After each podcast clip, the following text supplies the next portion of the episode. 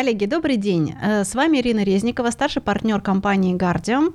И сегодня мы записываем очередной выпуск подкаста «Защищая незримое». Он посвящен теме управления портфелем интеллектуальной собственности. И сегодня вместе со мной в студии моя соведущая Арина Ворожевич, доктор юридических наук, партнер компании Guardium, а также наш специальный гость Екатерина Челимова, начальник отдела сопровождения интеллектуальной собственности и цифровых сервисов X5 Group.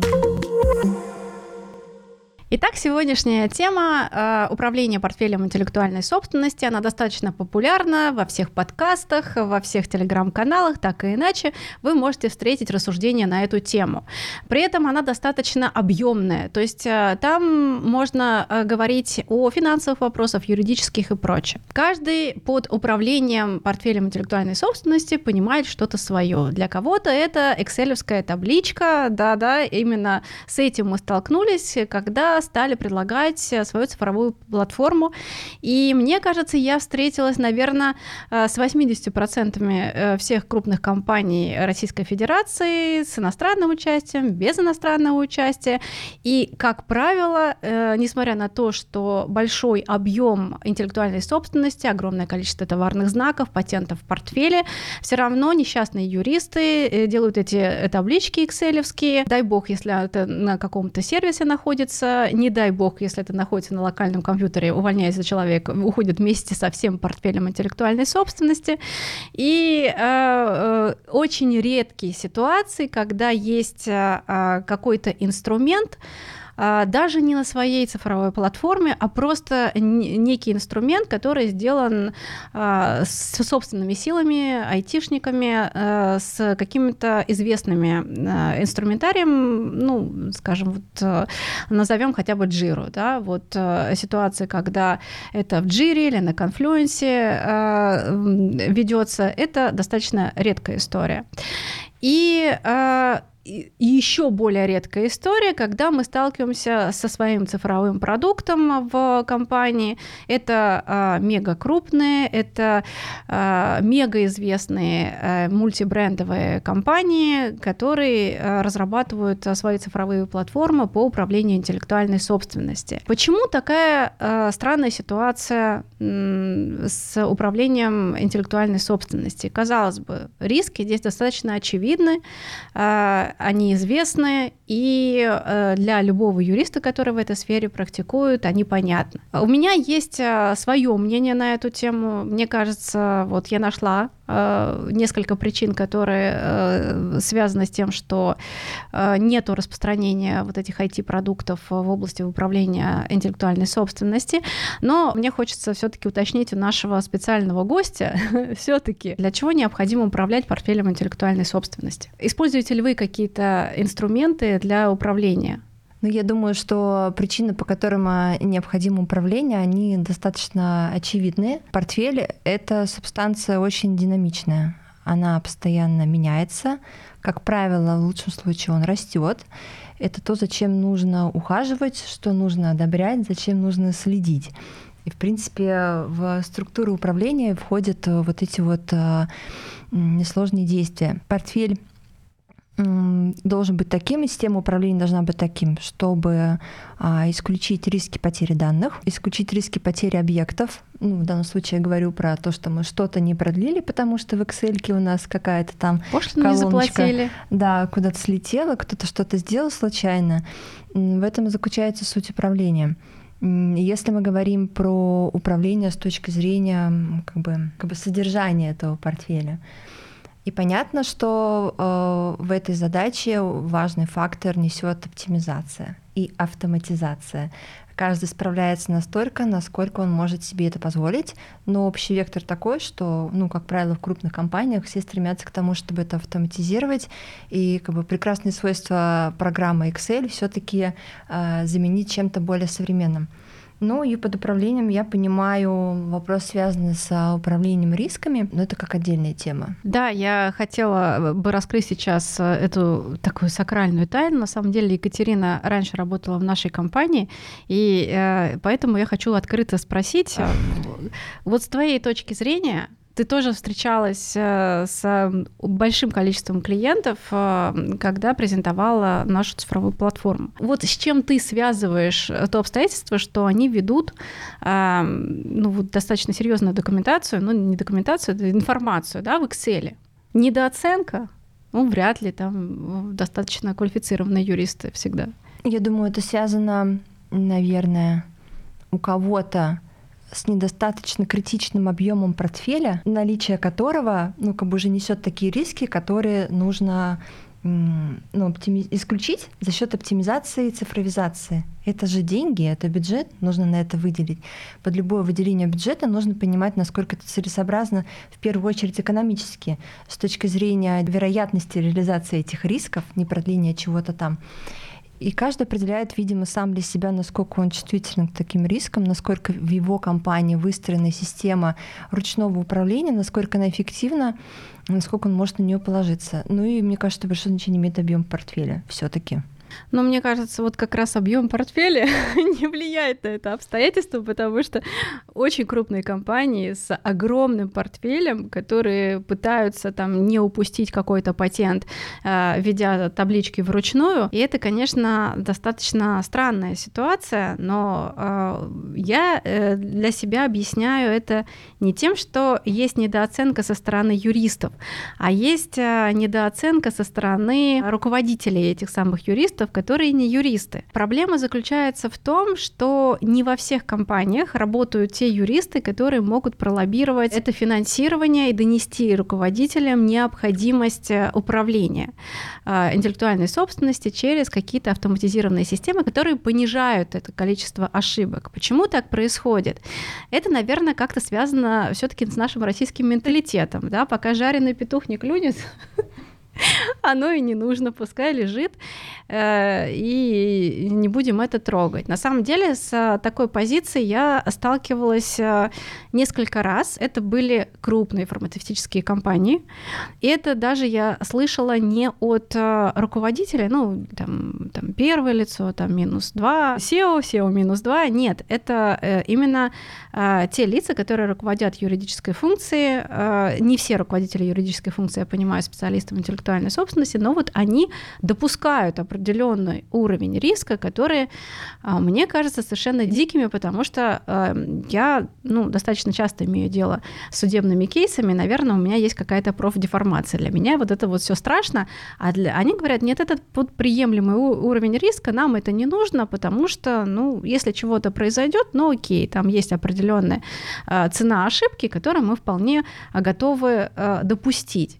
А, вот а, есть какая-то вот эта навось. Да? Вторая причина, которая тоже из этого складывается, я ее уже назвала, да, не, неумение, невозможность а, пролоббировать а, необходимость а, финансирования, потому что понятное дело, что это достаточно дорого. И а, вопрос в том, что нас вот в институтах не учат, каким образом с финансовой точки зрения проходить, подходить к оценке юридических рисков, потому что у нас э, экономика экономике уделяется в юридическом образовании достаточно а, мало внимания, и, может быть, с этим связано, почему, почему вот э, юрист не может прийти к руководству и показать, вот она табличка, да, у нас сейчас три лицензии, а если мы начнем э, управлять э, портфелем интеллектуальной собственности, начнем выдвигать претензии, направлять их по рынку, значит, количество лицензий, мы ожидаем увеличения такое-то количество лицензий на такую-то сумму. Почему? Потому что у нас сейчас выявлено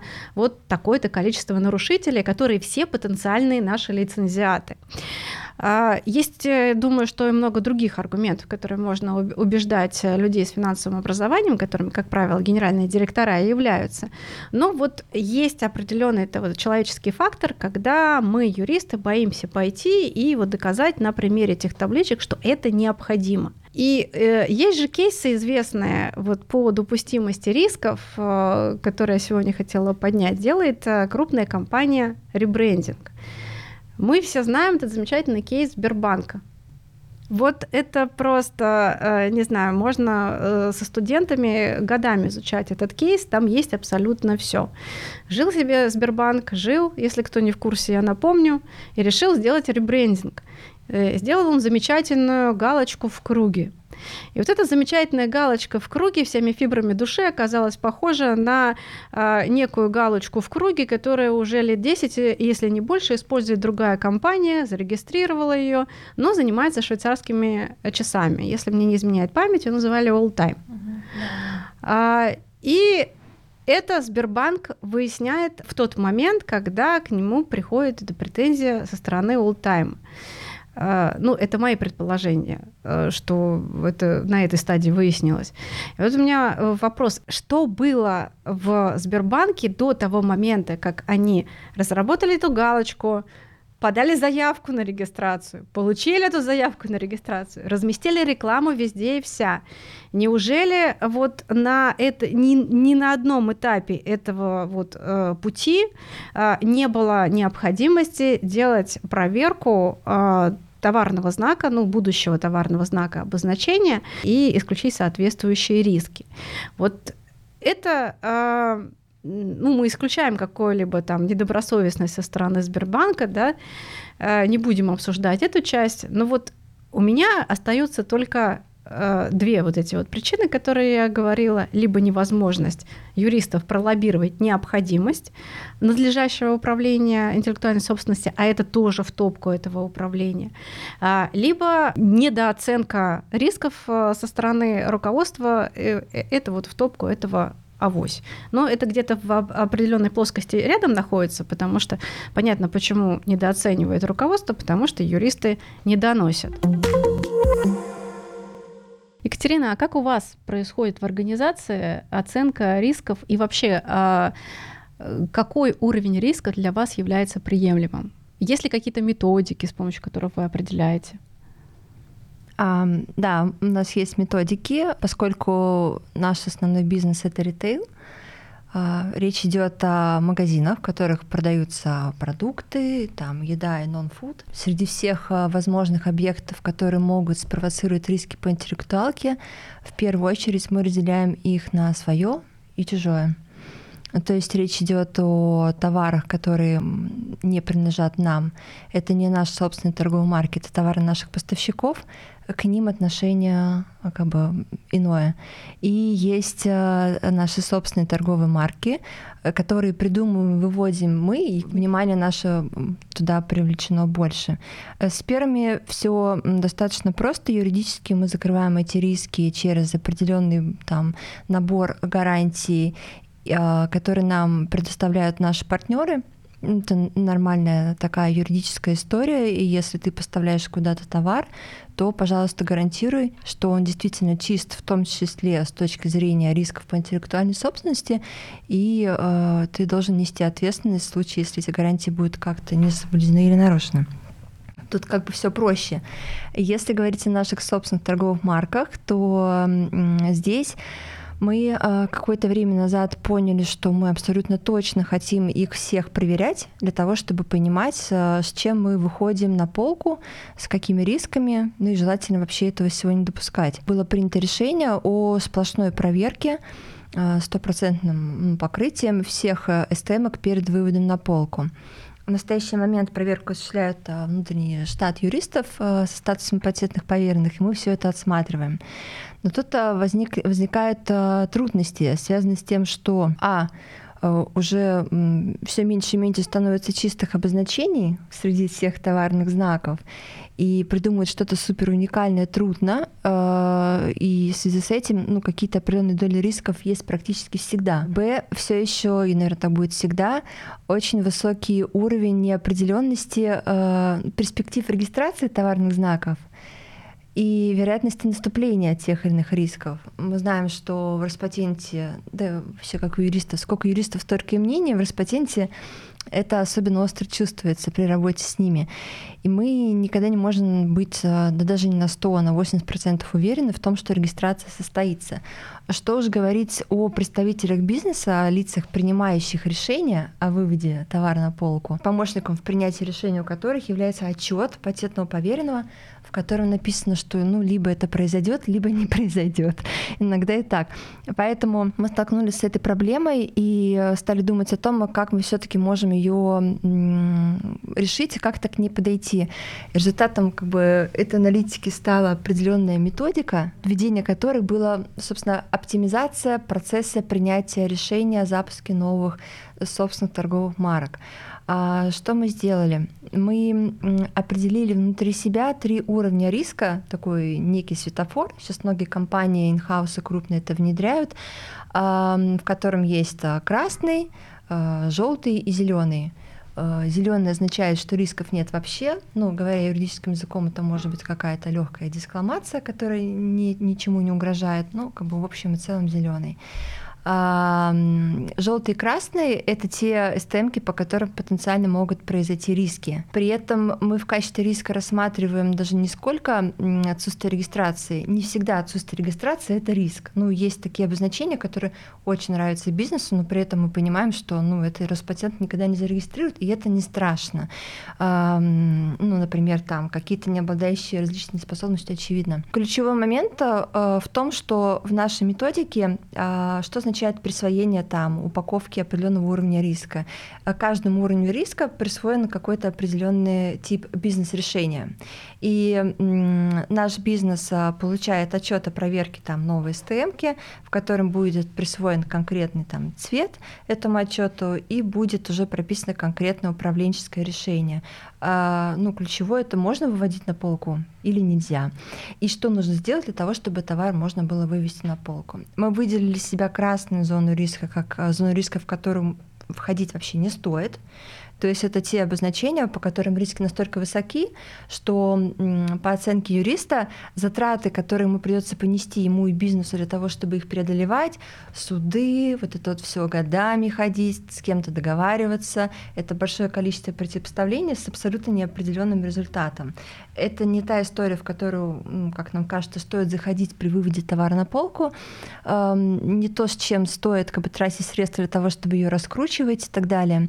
И мы выделили себя вот эта вот кучка красных, которые вообще даже не стоит смотреть. И это очень сильно помогло, на самом деле, ускорить процесс принятия решений, потому что вот есть определенные там СТМки, все, мы вот с этими обозначениями, рисками не работаем. Как я сказала, зеленый это все супер, мы проходим. Желтый это там, где для того, чтобы товар этот вывести, нужно там предпринять какие-то действия, но у нас есть стратегия, у нас есть понимание у юриста, как это делать, он приходит и говорит, вот есть такое-то обозначение, да, оно вам нравится, с ним можем пойти, есть такие-то риски, мы их оценили вот так-то, чтобы их преодолеть, надо сделать раза 3, 4, 5 и мы как бы вместе, э, держась за руки, идем это делать. Ну, то есть эта система, она достаточно прозрачна и понятна для бизнеса, не перегружена юридической терминологией, а, и бизнесу понятно, каким образом действовать в случае а, одного из этих трех сценариев. Да, и тут есть такой еще момент. Мы часто работаем с упаковками, то есть у нас наш основной объект — это не только нейминги, как там у некоторых компаний названия акций или там еще что-то. У нас прям упаковка упаковка. И надо понимать, что на упаковке там элементов, которые проверяют юрист или патентный поверенный, ну, может быть 10, 15. И когда бизнес получает отчет, в котором видит, что так, вроде бы тут вот э, норма, а вот тут вот какой-то маленький клейм, по которому красный, и он не понимает, этот клейм, как ему на жизнь его влияет. Он в эту упаковку все мы ее зарубили или что? И вот суть методики нашей, мы вот тоже научились это учитывать и как бы выставлять э, общий итоговый уровень риска как бы по всей этикетке в целом. Ну, юрист он-то как-то все сочетает, понимает, как он будет отбивать этикетку там с этим маленьким клеймом, который не очень хороший. И достаточно прозрачная получилась система, которая нам немножко помогла в принятии этих решений. А сложности с внедрением были какие?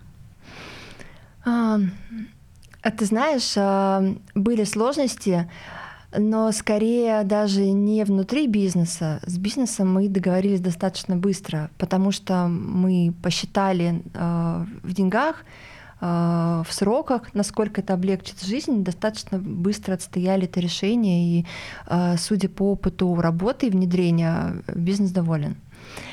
Были трудности в интеграции этих систем в работу с нашими партнерами потому что мы тогда еще работали с внешними патентно-поверенными, и нужно было провести там определенный раунд переговоров для того, чтобы друг друга убедить в том, что да, действительно так работать возможно, и мы со своей методикой можем тоже строить работу внешнего консалтера. Да, потому что консалтеры, как правило, перестраховываются угу. и повышают риски там, где бизнесу нужно получать прибыль. А, да, есть такая сложность а, и по, по работе с консалтерами. И при внедрении соответствующих систем, может быть, это, кстати, и еще один аргумент, чтобы не заниматься управлением интеллектуальной собственностью, потому что это настолько сложно юристам прокоммуницировать а, с другими юристами, это, во-первых, да, э, это немножко другое, нежели судебная работа, которая идет по определенным правилам. Тут правил нету, да, ты идешь к другому юристу, он не должен тебя не слушать, в принципе, чисто теоретически он не должен выносить решение ни в твою пользу, ни против тебя, да, нету вот таких вот четких правил, по которым ты живешь, ты вот, э, это больше психология. Либо ты идешь в бизнес и вообще пытаешься поговорить с людьми, которые общаются на других языках, а не на юридическом. И э, э, я, да, слышала от многих, что с этим тоже есть определенные проблемы.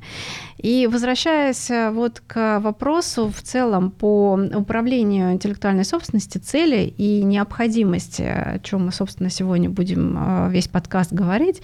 Арина, не могу не спросить, э, вы общаетесь с огромным количеством людей, я видела, к вам на конференциях подходят, к вам не подойдешь вообще на семинарах, как на конференциях, целая толпа, да, трудящихся хотят с вами пообщаться. И, соответственно, у вас достаточно широкий круг общения, который обогащает опытом различных совершенно компаний. Вот с вашей точки зрения, почему э, есть некая недооценка IP-рисков или, может быть, э, нету такой недооценки, и вот мне как бы это кажется? Ой, на, на самом деле здесь, наверное, тоже скажу, что у, у всех очень по-разному. Как я вот вижу, как бизнес подходит там и к вопросам сейчас и получения патентов, и регистрации товарных знаков, и а, к, вопрос, к вопросам защиты своих исключительных прав.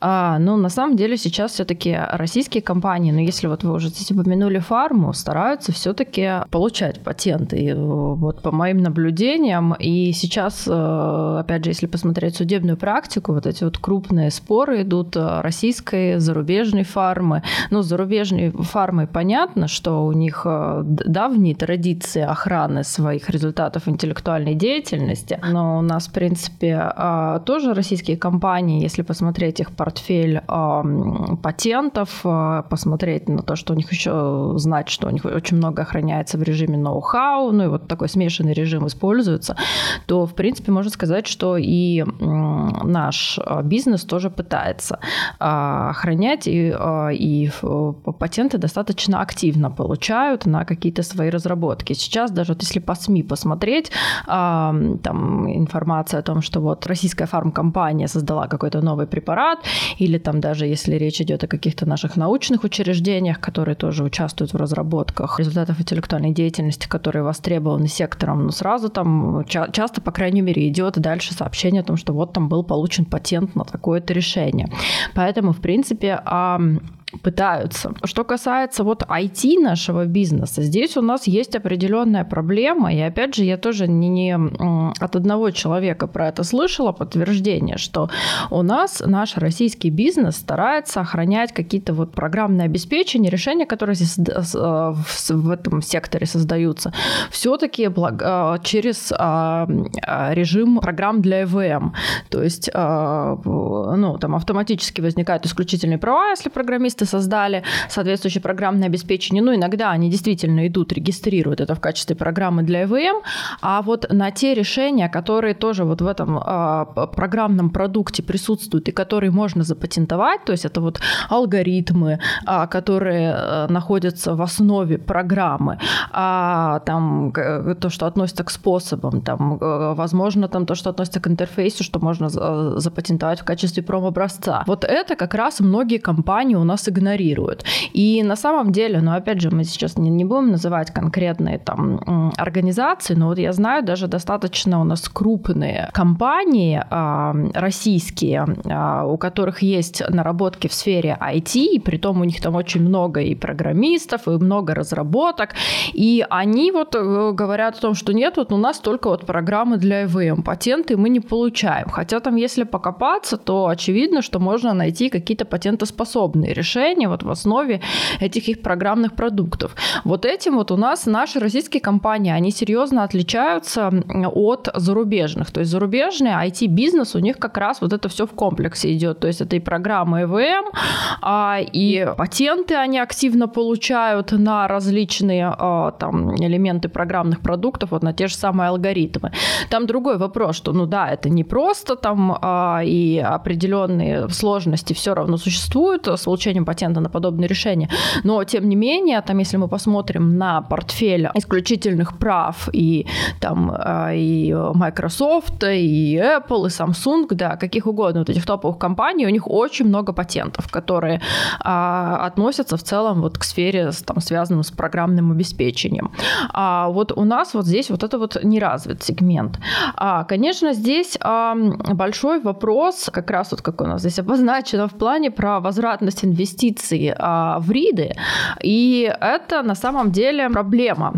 А, и а, как раз вот у нас, ну, если бизнес еще, наверное, сейчас уже начинает понимать российский, что исключительные права получения исключительных прав – это важный, необходимый шаг для того, чтобы, собственно, окупить свои инвестиции, то, опять же, вот и в целом как-то юридическое сообщество, ну, мы за всех здесь не говорим, иногда там представители а, различных там и общественных ассоциаций, организаций, и даже представители власти могут там сказать о том, что вот исключительные права, да зачем они вообще нужны, вот надо отменить там все, отобрать и поделить. И э, на, на самом деле это уже давно, там вот сколько я занимаюсь IP, столько вот с определенной э, регулярностью появляются вот эти вот там соображ... э, предложения о том, что надо как-то ограничить исключительные права, что вот они зло и непонятно для чего они нужны. При том, как это ни странно, там и от органов государственной власти, там вот от представителей там антимонопольной службы можно слышать вот эти предложения все время ограничить исключительные Снять права. Этот, э, да, антимонопольные иммунитеты. Иммунитет, да. Вот, поэтому у нас на самом деле вот это вот в, нашей, в нашем юридическом сообществе вот эти вот голоса о том, что надо как-то бороться с исключительными правами, вне зависимости там от какого-то общего там политико-экономического контекста, они у нас постоянно м, раздаются. Честно говоря, у меня иногда такое есть ощущение, что некоторых там представителей, вот нас там, так сказать, юридической общественности, э, уже просто вот даже раздражают исключительные права и раздражают инноваторы, э, и вот им скажешь, там вот крупный бизнес, крупная какая-нибудь инновационная компания, и они готовы потом э, долго и с ненавистью говорить о том, как вот надо ограничить, как нужно наказать. А, это, конечно, не очень хорошая история, и не очень хорошая история, что у нас а, исключитель, а, исключительные права все-таки защищаются, ну, не так, как а, в зарубежных странах, при том даже мы сейчас уже не берем стандарты там Европы, США, у них, понятно, там и, и убытки взыскиваются намного э, существеннее, и в целом а, там все это происходит эффективнее, но даже вот если сравнить с Китаем, а, какие у них сейчас можно взыскать убытки, это я могу заверить в разы больше, чем у нас. Как раз у нас... Убытки или компенсация? Но у них там есть и вот похоже на нашу компенсацию в твердой сумме, но вообще у них в основном это как убытки. У нас вот, а, вот этой такой двоичной именно системы, а, как у нас, а, в других правопорядках нет. Там есть вот эти вот статутные убытки, как похожи на нашу компенсацию в твердой сумме. Вот это вот у них есть. А именно вот там то, что похоже на нашу в двукратном размере стоимости права на использование, это все это и в, и в западных правопорядках, и, насколько я помню, в Китае у них это все охватывается просто убытками. Просто это особый способ расчета убытков. Вот, поэтому... Ну, там есть тоже возможность а, вот эту вот штрафную функцию, то есть умножение, но при этом это все именно рассматривается в качестве института убытков. Да, у нас тоже на самом деле это все вот это деление от лукавого. Но мы уже это обсуждали на наших подкастах, поэтому не будем к этому возвращаться. Завершая вот то, что я сказала про проблемы в судебной практике. Ну вот взять, например, а, сферу, которая, опять же, почему-то вот, как, как правило, находится в фокусе внимания всех противников исключительных прав, это сфера фармы.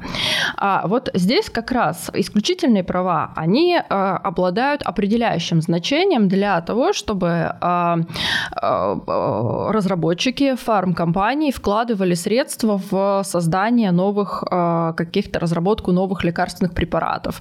А, и здесь вот как раз исключительные права это основное, потому что если вот взять статистику цифры по Big Pharma, то у них на разработку лекарственного препарата одного может уходить там иногда до 10-15 миллиардов долларов в год, при том, что они этот препарат будут разрабатывать а не год, там, а это может быть и 10 лет, и 15 лет, и существуют еще плюс ко всему огромные риски с тем, что вот они ведут, ведут разработки, а потом оказывается, что а, препарат там неэффективен или не безопасен, то есть там понятно, что очень многие а, разработки в принципе даже не доходят до клинических испытаний, многие там на стадии клинических испытаний становится понятно, что препарат там опасен или неэффективен, а вот эти безумные деньги, они были потрачены. И на самом деле очень маленький процент а, разработок, которые в конечном итоге воплощаются в конкретный какой-то продукт.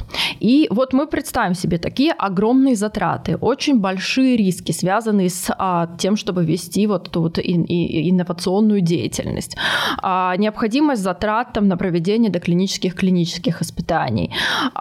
И понятно, что фармпроизводители, они это делают в расчете на то, что в конечном итоге у них будет период эксклюзивности, когда только они смогут продавать соответствующие лекарственные препараты получа- и а, покрывать свои издержки и а, по- получать прибыль. А дальше а, возникает ситуация, когда а, пытаются появиться на рынке производители дженериков, ну там воспроизведенных препаратов, биоаналоговых препаратов, как они называются в законе об обращении лекарственных средств. И вот здесь тоже, если на, э, скажем, IT-рынке происходит нарушение, а выходит там, ну кто-то использует чью-то разработку, с учетом того, что там комплексный продукт, но правообладатель, его собственные а, а, доходы, они могут а, так сильно и не упасть от того, что там кто-то появился. Как правило, здесь поэтому на IT, в IT-сфере, и вот если посмотреть зарубежный опыт, у них а, как раз в основном идет взыскание там этих убытков в размере а, недополученных роялти. Ну, потому что, по сути, там показать, что правообладатель сам там какие-то потери имущественные понес, что он там недополучил прибыль какую-то, достаточно сложно. То есть у него здесь потери в том, что к нему нарушитель должен был обратиться за лицензией, он не обратился, и вот, собственно, вот они убытки возникли. В фарме здесь все намного трагичнее. Здесь, а, как посчитали экономисты, как только появляется а, вот этот вот аналоговый препарат воспроизведенный, а, то сразу же правообладатель там в течение первых шести месяцев он теряет там 70-80% от а, того дохода, от той прибыли, которую он получал от реализации соответствующего лекарственного препарата. То есть для него появление на рынке субъекта, ну фактически его лишает а, основного дохода от, его, от его разработки. И, естественно, здесь, ну фактически можно сказать, даже появление одного конкурента уже не просто там нарушает исключительное право, а его практически убивает. Но понятно, что это, ну, если обратиться в суд, можно как-то попытаться восстановить ситуацию. Но здесь, опять же, у нас э, в российском, в российских наших реалиях э, возникает очень много специфических сложностей. Во-первых, у нас суды э, очень не любят налагать обеспечительные меры, в том числе... Очень не любят. Да. А Если вре... это недоменные споры, очень не любят. О временном запрете. А дальше вот себе представьте, суд, ну, вот типичная ситуация на фарм-рынке. Правообладатель, который вложил эти бешеные инвестиции, про которых я сказала, производитель а, воспроизведенного препарата. Производитель воспроизведенного препарата а, планирует участвовать в госзакупках, а, притом это все произойдет достаточно быстро, он поучаствует, он выиграет их, потому что он препарат э, готов э, поставлять намного дешевле, то есть здесь у правообладателя на самом деле уже без вариантов. И, и вот э, правообладатель, когда понимает, что производитель воспроизведенного препарата вот будет там участвовать на госзакупках, что он уже зарегистрировал. А здесь, опять же, они, ну, на самом деле, они сразу следят уже за тем, а, какие там, кто препараты регистрирует их конкуренты. И, в принципе, они понимают, что там вот уже а, потенциальный конфликт вот-вот возникнет. А с учетом того, что был зарегистрирован воспроизведенный препарат. Ну и, в общем, производитель дженерика участвует в госзакупках, он их, понятно, выигрывает. Суды у нас не хотят налагать обеспечительные меры, потому что что они скажут о том, что ну а что мы сейчас, э, если мы их наложим, это фактически мы рассмотрим дело уже по существу, а, то есть а, уже скажем, что вот он виноват, и что вообще это можно все решить в основном процессе, еще иногда даже могут сослаться на общественные интересы. Хотя вот наоборот, если посмотреть практику зарубежных судов, а, я в частности в свое время анализировала и практику США, и Германии, и Голландии, и Великобритании. Вот у них наоборот, они, кстати, пишут, их эм, эксперты на основе анализа судебной практики, что у них применительно к фарме, наоборот, считается, что это вот та сфера, где а, чаще всего применяются временные обеспечительные меры, временный запрет а, а, на, соответственно, а, использование соответствующей разработки. А потому что здесь очень а, легко, а, вот если использовать этот стандарт highly likely, понять еще до рассмотрения спора по существу, все-таки есть нарушение или нет. Но если он зарегистрирован как воспроизведенный препарат, если а, при регистрации а, производитель говорит о том, что мой препарат а, эквивалентен а, по своим характеристикам а, референтному препарату, а референт референтный препарат охватывается патентом. Ну, значит, скорее всего, наверное, там используются те же разработки. Ну, то есть вероятность того, что было нарушение, она высока. А дальше это доходит до судебного решения, и мы получаем 100 тысяч рублей удовлетворенной компенсации да. на весь круг. Пожалуйста, ни, ни, ни в чем себе не отказывайте. А они вот как раз, кстати, даже если посмотреть споры фармы наши, которые в России происходят споры, а, как правило, там заявителем-то иностранные правообладатели являются, они иногда даже в принципе не заявляют никаких ни компенсаций, ни убытков, а заявляют только требования о запрете. Ну, с учетом того, что ни на что не надеяться.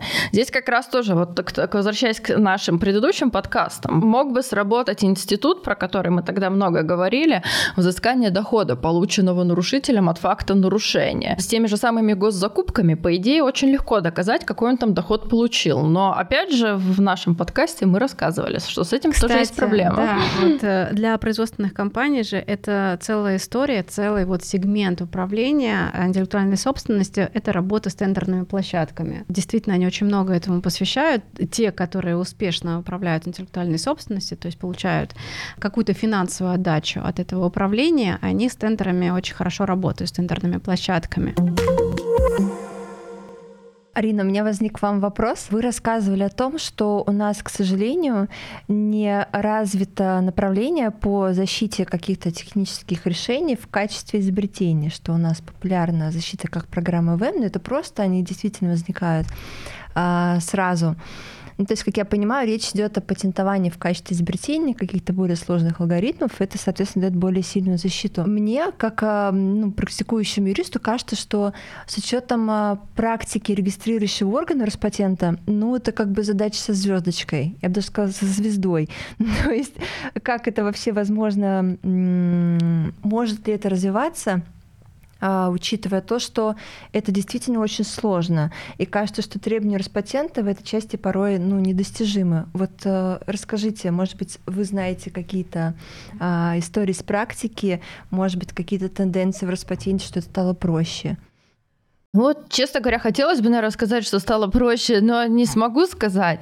Просто, ну, на самом деле, их вот таких патентов, а, ну, позитивный опыт того, что выдавались патенты на различные алгоритмы, которые за, заложены в основу ПО, они есть. Просто чаще всего это удавалось зарубежным компаниям. То есть, если мы посмотрим а, портфель патентов, именно российских патентов, там, у того же самого Apple, у Samsung, у Microsoft, то мы увидим, что у них, в принципе, достаточно много патентов на различные вот а, как раз чаще всего алгоритмы, а, которые заложены в основу ПО, которые относятся там и к персональным компьютерам, и к смартфонам, там программы, которые используются.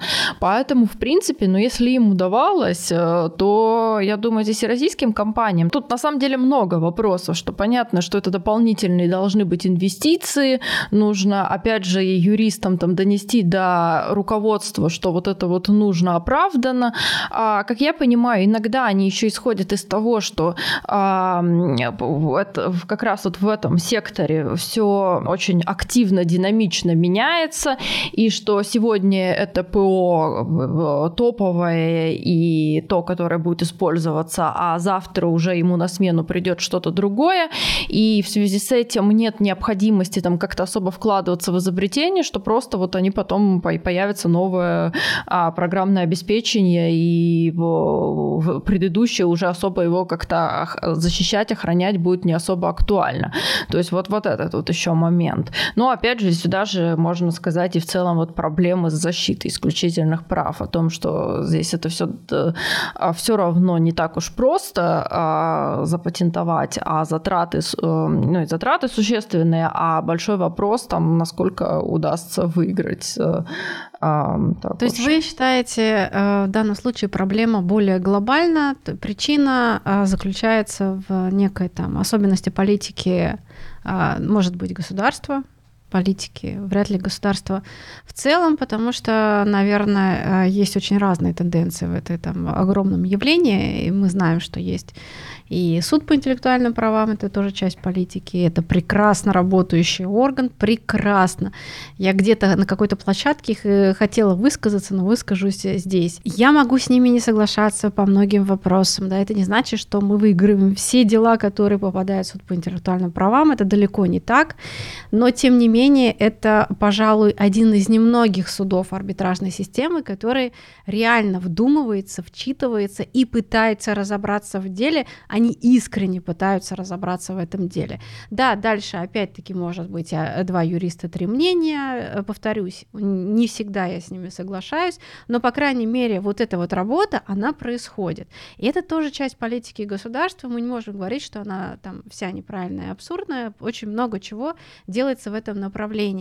А, тем не менее, а, я соглашусь с тем, что есть нек- некие такие глобальные тенденции, а, которые идут вот э, от, я не знаю, какого-то недопонимания некоторых, некоторыми ведомствами либо своей цели, своей миссии, своей части своих задач, ну, тоже, опять-таки, это слишком глобально так утверждаю, что они это не понимают. Может быть, и, не, и понимают, и как раз э, делаю все для того, чтобы э, снять иммунитет.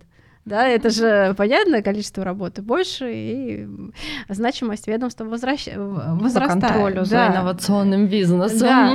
Но является ли часть вот этой глобальной истории, а, почему управление интеллектуальной собственностью иногда задача ну, ненужная, лишняя, является ли частью вот этой политики некие тенденции по низкому размеру компенсации, по отсутствию удовлетворения убытков? Но здесь уже это политика правовая история, которая вряд ли идет от государства, скорее это идет уже именно от а, арбитражной практики, а, от арбитражных судов и э, частично даже от суда по интеллектуальным правам, которые я хвалю. Но тем не менее есть и некоторые вещи, за которых стоит стоит покритиковать. И да, это все в топку того, почему юрист не может пролоббировать а, нормальные а, автоматизированные инструменты по управлению интеллектуальной собственности, и почему бизнес откладывает решение задач до того момента, пока что-то не произойдет глобальное, и уже необходимо заплатить там в связи с нарушением несколько десятков миллионов рублей, вот тогда да, тогда IP становится очень популярным в этой компании и к юристам, которые занимаются этим а, возникает особое внимание, почему вы раньше не донесли до нас соответствующие риски, а мы доносили. А вот, пожалуйста, там написано в бумажечке, ничего не знаем, это ваша задача была это пролоббировать. Ну, тоже это примеры некоторые из практики, и иногда происходит и таким образом. К чему это я все веду? К, вот, э, к вопросу судебной практики. Э, к низким компенсациям. Уже неоднократно сегодня упоминали этот а, кейс, который рассматривали ранее. Я хочу о нем более подробно рассказать. Может быть, кто-то не слушал. Суть э, кейса заключалась в том, что истец а, от отчаяния заявил не компенсацию, а упущенную выгоду. А почему от отчаяния? Потому что а, индивидуальный предприниматель, который распространял очки под брендом Chanel, распространял это, естественно, за копейки. Ну, то есть, если мы говорим о компенсации, это стоимость, там, предположим, 100 рублей на 2. Ну, конечно, бренд, э, крупный бренд теряет гораздо больше, нежели там 200 рублей. Ну, это априори так, потому что маркетинговая политика, реклама и прочее, прочее. В данном случае они заявляли упущенную выгоду, э, то есть э, у них это не получилось. В итоге но мы вот подробно как раз э, и говорили, почему они это стали заявлять. Ну, потому что вот крупным мультибрендовым компаниям, у которых а, достаточно сильные бренды, а, большие вложения в рекламные бюджеты, им невыгодно идти в суд, привлекать к ответственности за 200 рублей, потому что они этим даже не компенсируют расходы на юристов, уже не говоря о том, что они не компенсируют э, э, вот это вот э, снижение, размытие бренда, да, скажем так, и использование этой некой рекламной ауры бренда, в результате которого так или иначе это к размытию приводит. И э, эта проблема, это проблема э, наших судов, э, это проблема э, вот этой э, по политики э, судебной по низким компенсациям, типа придите, докажите. И э, по факту оказывается, что чё, чем ты не доказывал, это все равно на такое сильное усмотрение суда, что э, иногда руки просто опускаются, да, ты приходишь, заявляешь 20 миллионов, тебе удовлетворяют 200 тысяч, ну и ты радостно и идешь радовать а, клиента, который даже твои услуги не компенсирует за счет этих денег. Ир, хочется спросить а, в этом кейсе, чем все закончилось? Там э, кейс еще не закончился. Верховный суд отправил все на новое рассмотрение, но там точно не будет взыскания упущенной выгоды на 20 миллионов. А можно тебя дополнить? Да. Мы любим, когда нас дополняют. А, это, ну, не про этот кейс, в целом про систему взыскания компенсаций. Э, согласна с тобой абсолютно, что в большинстве случаев хочется, чтобы суды взыскивали больше, потому что это правда несопоставимо порой с убытками, которые несет компания. При этом понимаем, что если ты выбираешь способ защиты убытки, то ну, это сфера задачи. Но бывают в системе и другие перегибы. Например, мне вот не дает покоя кейс, когда индивидуальный предприниматель а, взыскал компенсацию за нарушение его товарного знака при продаже алкоголя и получил компенсацию в размере 4 миллиарда рублей. Я не знаю, насколько был крупный у него бизнес, но мне кажется, что вполне возможно, что это превысило как бы те потенциальные убытки, которые он мог понести, не используя свой товарный знак. Это э, к вопросу о, о том, что э, это один кейс с, с, с таким размером, да. А, я помню, помнится, тоже анализировала судебную практику, и надо сказать, что, наверное, где-то 4 кейса я нашла э, на сумму больше 1 миллиарда рублей. Mm-hmm. Ну, те, которые удовлетворили. Э, те, которые удовлетворили. Э, не, не все решения из этого устояли в вышестоящих инстанциях, то есть удовлетворили, потом все отправили на новое рассмотрение, в итоге удовлетворили гораздо меньше. Но вот на каком-то этапе была заявлена большая сумма, это просто по пальцам одной руки.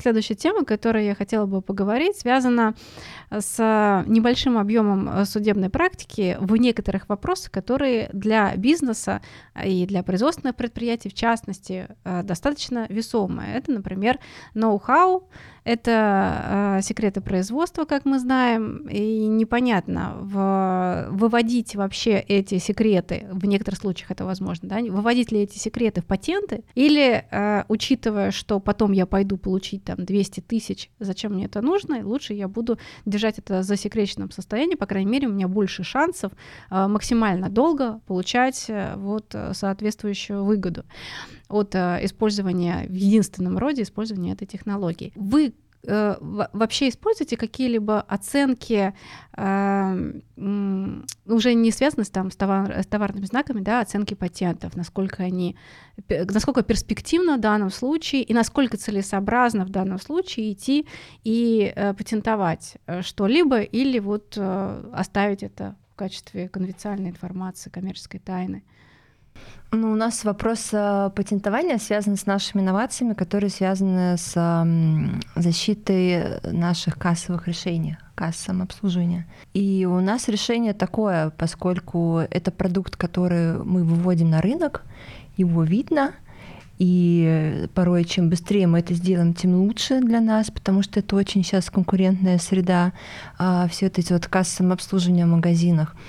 А, очень важно для, для пользователя, для потребителя, чтобы она была быстрая, чтобы она не тормозила. Я, например, вот прям по... Я люблю пользоваться КСОшками, не люблю стоять в очередях на кассах, и я прям не пойду в магазины, где кассы тормозят. Мне это прям важно. И вот я прям горжусь, что у нас они не такие, и мы их патентуем, потому что там нет а, каких-то таких ну, решений, которые прям а, очень нужно держать в конфиденциальности, поэтому мы их патентуем. В большинстве случаев это патентование а, в качестве э, промышленного образца, но это такая база, которую проще получить и которая очень важна, потому что дизайн для потребителя тоже имеет значение. То есть дизайн кассы? Да, вот. дизайн э, кассы, ее внешний вид, как там сочетается между собой тумба, экран, как mm-hmm. выглядит экран, насколько он красивый.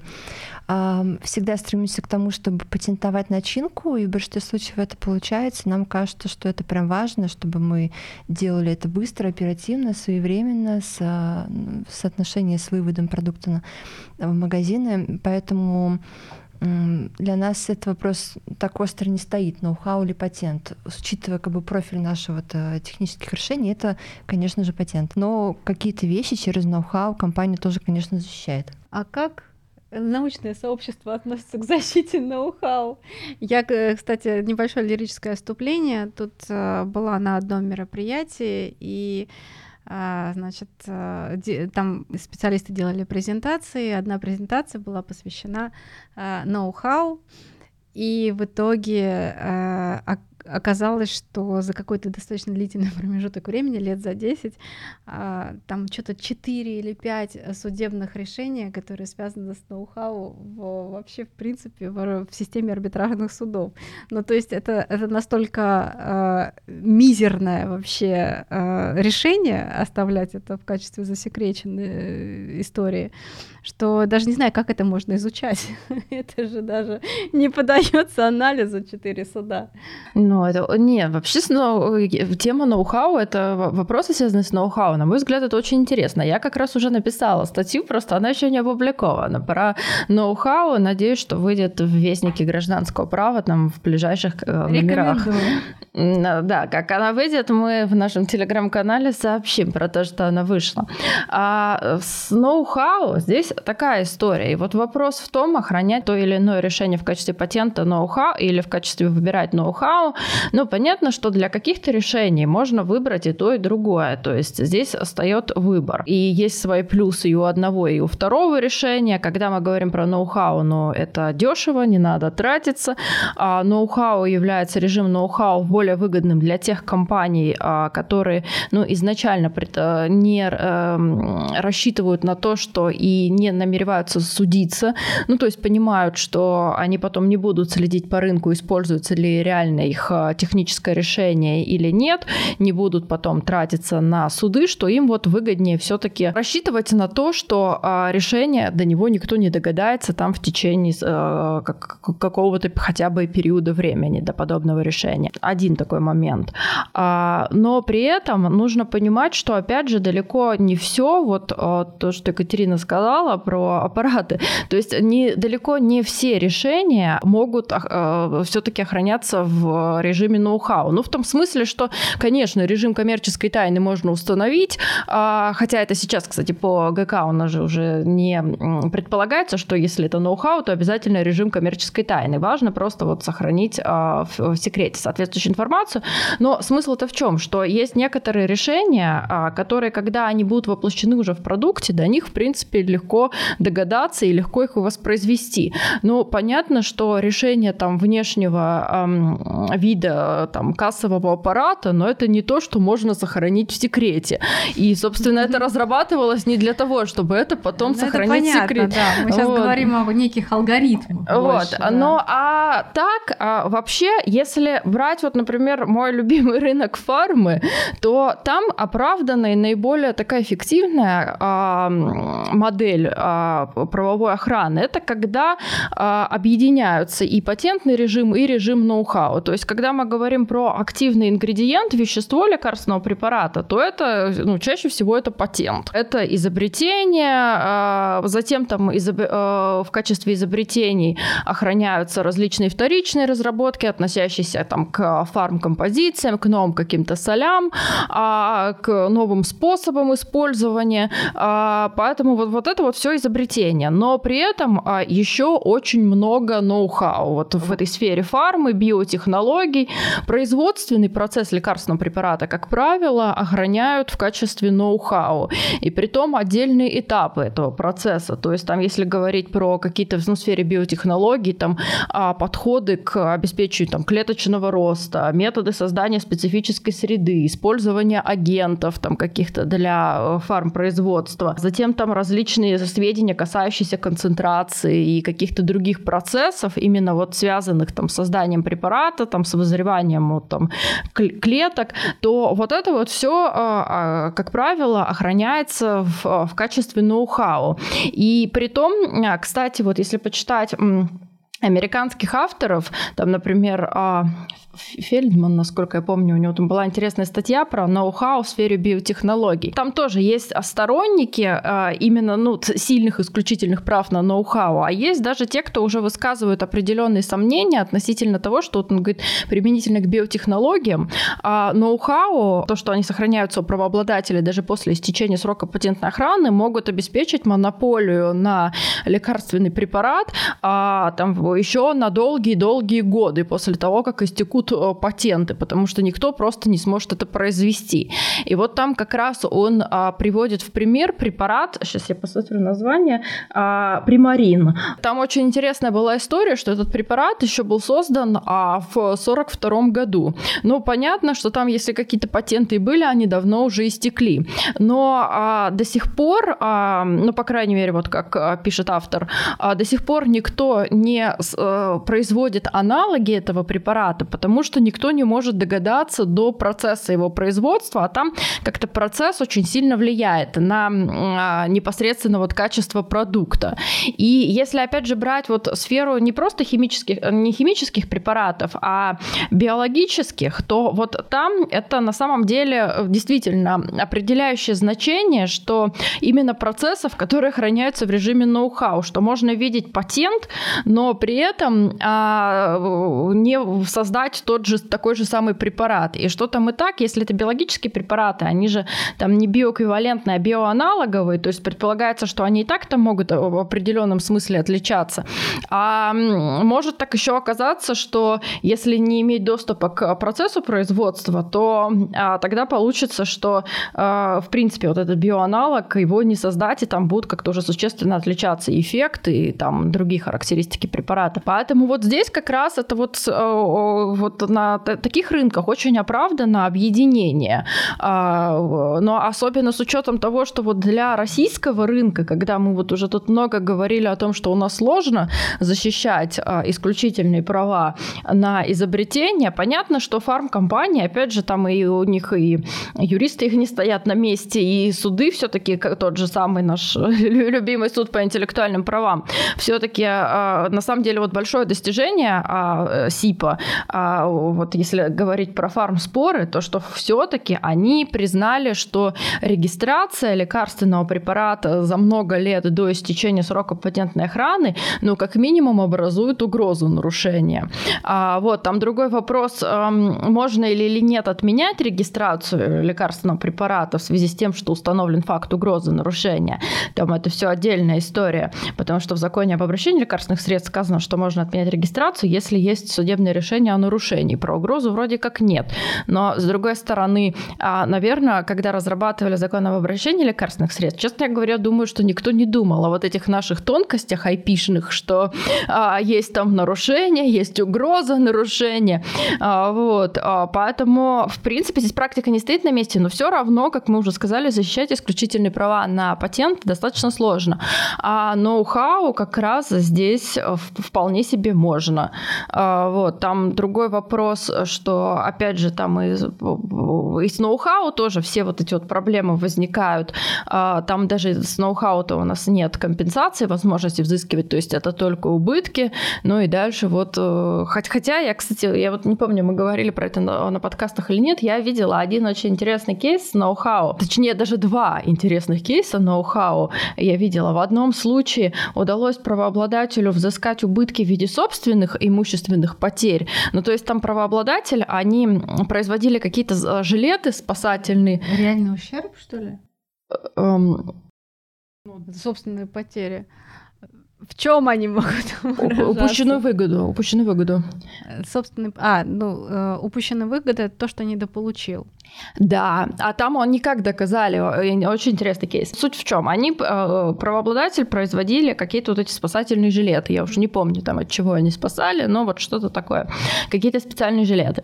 А у них, э, там, их сотрудница, насколько помню, она там даже была директором, а она в конечном итоге уволилась, создала там какую-то свою компанию или просто перешла конкуренту. В общем-то, появилась какая-то другая компания, где она тоже э, руководила. Какая типичная ситуация ситуация для рынка. Вот, да, и она ушла вместе с ноу-хау, и они стали производить вот эти жилеты, а, конкуренты. И а, правообладатель показал суду, что после того, как она ушла, за, э, похитив ноу-хау, и они стали э, вести конкурирующую деятельность, то у правообладателя у него за предыдущий период там была одна прибыль от реализации а, вот интересно. этих жилетов, а в следующем году у него там условно в два раза это упало.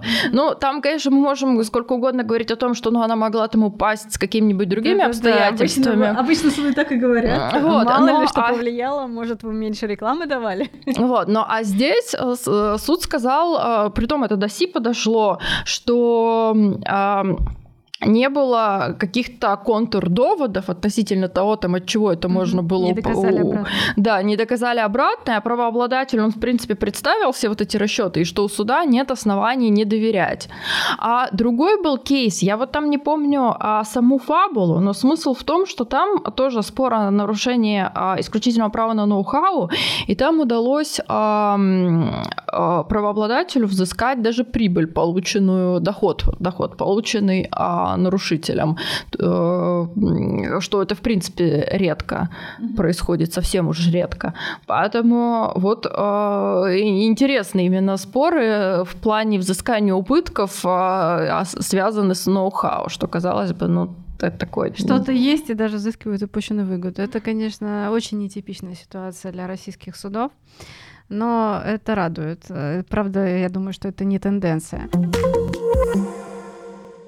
в топку вот этой э, там развития технологий, ноу-хау и так далее, э, я бы хотела немножко упомянуть э, по тому, кто создает эти технологии, да, мы не можем обойти этот вопрос. Это тоже сложность в управлении интеллектуальной собственности. Это авторы которые создают программное обеспечение, это мои разработчики, которые делают программное обеспечение. Это какие-нибудь, э, не знаю, лаборанты, которые участвуют в создании некого э, лекарства. Ну, вряд ли лаборанта, да, в качестве авторов вряд ли их поставят, ну, просто для понимания. Это большое количество людей, э, которым необходимо донести, во-первых, многие из них считают э, абсолютно, э, ну, ну, что я создал? Я вообще практически ничего не создал. Вот чего-нибудь там коде сижу.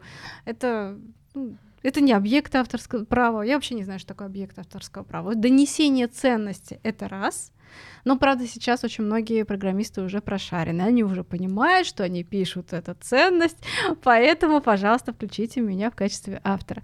И второе — это э, заставлять их оформлять то, что они делают надлежащим образом, потому что люди не понимают, почему необходимо подписывать задания на разработку служебного произведения, почему необходимо подписывать акты, почему необходимо вот постоянно там э, фиксировать э, факт создания некого продукта, уведомлять об этом работодателя. Это э, все достаточно сложная работа, которая является частью управления. IP-функции, а, частью управления портфелем интеллектуальной собственности в конечном итоге, потому что в результате этого рождаются продукты. Да? И это а, то, что, опять-таки, во-первых, работа с людьми, с людьми работать сложнее, чем с бумажками.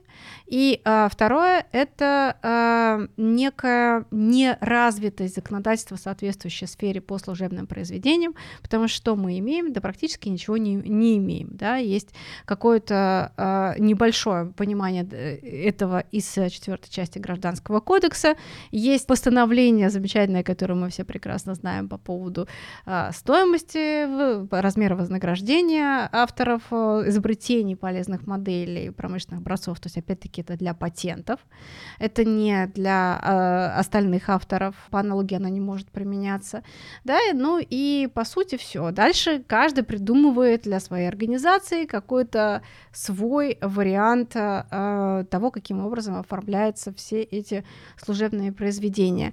Вот э, вопрос, а в X5 есть э, наверняка какая-то целая история с политика по служебным произведениям. Да, конечно, и истории, и политики. А, на самом деле э, этому вопросу уделяем прям большое внимание, потому что в компании достаточно много авторов, которые создают и контент. Mm-hmm. Это, это вообще, а, то есть, ну, каждый день рисуется огромное количество рисунков. Это все, что идет а, в интернет, на цифровые сервисы, дизайнеры, или то, что идет там на этикетку. Это программы, потому что достаточно много в компании работает программистов, и все цифровые сервисы, которые у нас существуют, они так иначе разрабатываются в, ну, в весомой доле внутри. Это ребята, которые создают инновации, кассы. И здесь очень много вопросов и трудностей, а начиная от человеческого фактора, связанного с тем, что, да, приходится работать с людьми и заставлять кого-то подписывать документы. Закон действительно написан в этой части, его как-то совсем немного, и трудно, ну вот прям эта цепочка, она такая фундаментальная. Ты должен задание дать, подписать отчет, все должно быть по бумажке. Но э, хорошо, что в этом направлении развивается судебная практика. И суды стали принимать э, доказательства цифровые. То есть есть уже тенденция, которая уже хоть как-то она приближена к реальности, по которой суды принимают э, в качестве доказательств подтверждение наличия цифрового следа. Угу. По созданию, по постановке задачи она может быть поставлена в каком-то там служебном таст-трекере, в Jira, например, или там Kaizen, какие-то другие, эм, при там, соблюдении каких-то условий там, о том, что это корпоративная авторизация через корпоративную почту, там логин, уникальный пароль и так далее, э, при условии, что все материалы, например, если это код хранятся в корпоративных или каких-то контролируемых репозиториях, и если все это связать в одну цепочку, то вполне возможно доказать там э, факт передачи исключительного права правообладателю. Мы э, вот за всем этим пристально следим, мы стараемся активно реагировать на эту практику и как-то у себя вот это вот все настраивать, чтобы быть уверенным в том, что у нас не произойдет ни утечки данных, ни риска, связанных с претензиями от авторов. Да, а вот если все-таки затронуть вопрос, когда мы, предположим, всех убедили, нам предоставили финансирование, мы договорились с авторами, и у нас а, таблички не в конфлюенсе, какая-то, какое-то цифровое решение, внутреннее или внешнее. И а, что дальше? Вот а, дальше, по идее, мы не только ведем эти таблички, мы не только продлеваем соответствующие объекты, которые подлежат регистрации, но мы все-таки еще и должны а, приносить какую-то пользу компании, пресекая деятельность конкурентов в соответствующей сфере. И э, если с товарными знаками да, проблема в компенсации, то если мы говорим о патентах, то это э, такая история совершенно неочевидная. Во-первых, э, по внешнему виду ты не докажешь нарушение. Тебе необходимо этот объект приобрести, сделать экспертизу. Не всегда возможно приобрести объект. Э, мы иногда сталкивались с такой ситуацией, когда есть штучное оборудование, оно подделывается, совершенно очевидно, но мы никаким образом его не купим, потому что, во-первых, это безумно дорого, это штучный товар, какой-то производственная, там, какая-нибудь поточная линия, да, и, во-вторых, нам его просто никто не продаст, потому что покупатель на этот товар тоже ограничены, и просто так вот на имя нотариуса заказать эту доставку этого оборудования, так это не получится. Итак, э, в целом кажется, что зачем необходимо это управление портфелем интеллектуальной собственности, потому что глобально все очень тяжело. Но э, тут возникает другой вопрос. Если этим заниматься никто не будет, так и, собственно, и судебной практики у нас не будет, и развития не будет никакого, потому что если не будет поощряться развитие, э, разработка инноваций, то, соответственно, это тупик экономики в современном, э, в мировом хозяйстве. И поэтому вариант вариантов у нас как бы нет, да, мы вынуждены заниматься управлением интеллектуальной собственности. Чем эффективнее, тем, соответственно, в глобальном смысле а, э, более очевидно будет а, тенденция на вот улучшение всей этой ситуации, всех проблем, которые мы сегодня обрисовали. Арина, вы согласны с этой позицией? Я согласна, что надо, конечно, развивать а, в целом у нас институт защиты исключительных прав. И, а, ну, то есть здесь такой момент, то, что а, исключительные права, они как-то там недостаточно хорошо защищаются, это, конечно, не повод не получать патенты, не обеспечивать должную правовую охрану ноу-хау, там, регистрировать товарные знаки. А в любом случае у нас все равно, ну, судебная практика как-то развивается. И вот, ну, я уже приводила здесь примеры, что какие-то механизмы а, суды там с помощью там, юристов, а, истцов уже а, там приняли в судебной практике, это все уже нашло более или менее какое-то от, отражение, закрепление, поэтому, а, ну и в некоторых случаях на самом деле исключительные права это вот то, без чего нельзя, то есть, ну даже вот если я уже много сегодня говорила про фарму, если мы говорим о том, что да, там недостаточно эффективно защищают исключительные права, но с другой стороны стороны, если в принципе там говорить о том, что компании не будут получать а, патенты и не будут в принципе стараться защищать как-то исключительные права, но это значит, что у нас э, в любом случае а, весь инновационный процесс здесь встанет и а, разработок не будет э, новых препаратов и там и российскими и зарубежными компаниями, зарубежные компании не будут а, регистрировать свои новые препараты на территории Российской Федерации. Здесь сейчас там, в связи с последними событиями и так проблемы в связи с тем, что они отказываются проводить здесь локальные клинические испытания, что необходимо для регистрации. Но как бы, если отбросить вот эту историю, сильные исключительные права необходимы еще и для того, чтобы иностранные разработчики выходили на соответствующий рынок. Без э, сильных исключительных прав они, по крайней мере, с какими-то своими прорывными продуктами не будут выходить.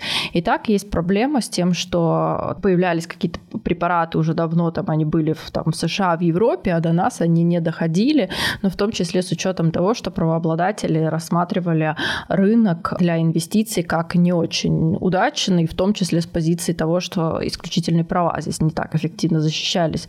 Поэтому если мы хотим здесь и э, свой э, национальный бизнес развивать, то необходимы сильные права. Если мы хотим, чтобы все равно к нам а, приходили иностранные инвесторы, иностранные компании с чем-то своим, то это а, тоже ну, здесь нужны сильные права. И, то, и опять же, здесь мне тоже вот, э, ну, уже с учетом того, что у нас такое здесь завершение нашего выпуска, мне а, всегда вот э, некоторые такие популистские заявления а, о том, что вот там давайте а, вообще там у них все отберем, поделим и а, будет нам счастье, а, мне всегда кажется, что... Принудительные лицензии. Ну, в том числе, права. да, принудительные лицензии, вот это все. Это на самом деле история нехорошая, и она не про поддержку э. Э, наци... национального бизнеса добросовестного, и она не про поддержку а, российских потребителей, потому что, ну, во-первых, в вакууме ни одна э, страна мира не может обеспечить, э,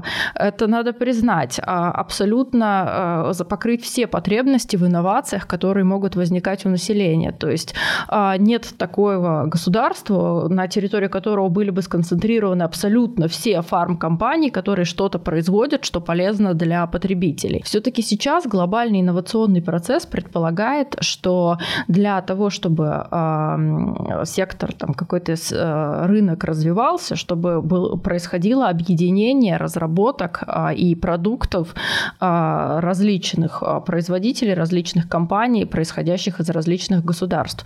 Иначе просто ну, наш потребитель недополучит то, что ему необходимо, там, в том числе по жизненным показаниям. Во-вторых, все-таки здесь э, нельзя для кого-то разрушить э, вот эту систему исключительных прав, для кого-то ее оставить.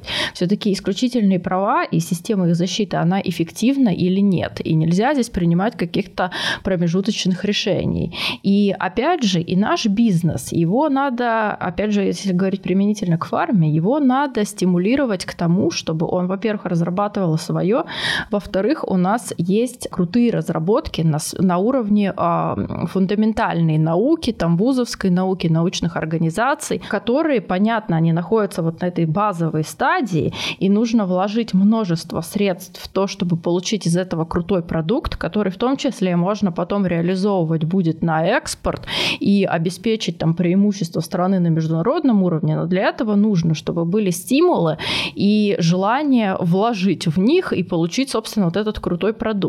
А если создавать все условия для того, чтобы а, российские компании просто брали использовали чужое зарубежное и что-то там повторяли, то этих продуктов мы никогда не получим, потому что оно на самом деле проще а, и менее затратно там использовать что-то чужое, чем а, выбрать какие-то а, крутые разработки, в них инвестировать и получить крутой продукт, который там может быть на уровне всего мира не будет иметь аналогов.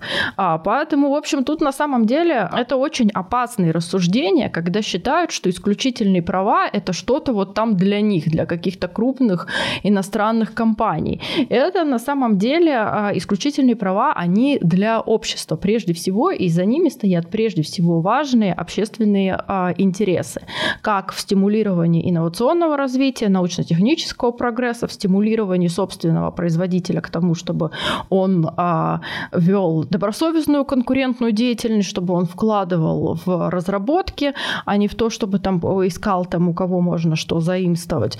А вот тогда это про инновации, про, тогда это про развитую экономику и вот тогда это все будет э, работать. А так, что вот говорить о том, что исключительные права это какая-то враждебная система, но это на самом деле это разговоры такие очень опасные и очень плохие. А, Екатерина, вот сложно не согласиться же с тем утверждением, что если мы будем нести э, фактуру в суды, суды будут вынуждены разрабатывать какие-то инструменты, там, развивать э, какие-то там, я не знаю, методики оценки. Ну, понятно, что это делают не суды, это делают юристы, которые ходят, но тем не менее. Ты согласна с этой позицией? Я согласна, и, и нет никаких сомнений в том, что отрасль а, интеллектуальной собственности будет развиваться, и будут развиваться и суды, и решения, которые принимают они, подходы ну, будут развиваться. И, собственно, я абсолютно с тобой согласна в твоей оценке работы суда по интеллектуальным правам. И в продолжение того, что сказала Арина, здесь не только интересы а, потребителей а, защищаются да, через интеллектуальную собственность, это еще и про интересы бизнеса, mm-hmm. потому что мы не создаем интеллектуальную собственность ну, саму по себе, она не является продуктом. Э, интеллектуальная собственность это как производный продукт от самого бизнеса, от сути. И мы создаем там товары, какие-то инновации. И это как э, производное, то, что оно возникает само по себе, и то, что защищая что, мы как бы поддерживаем, собственно, сам по себе бизнес.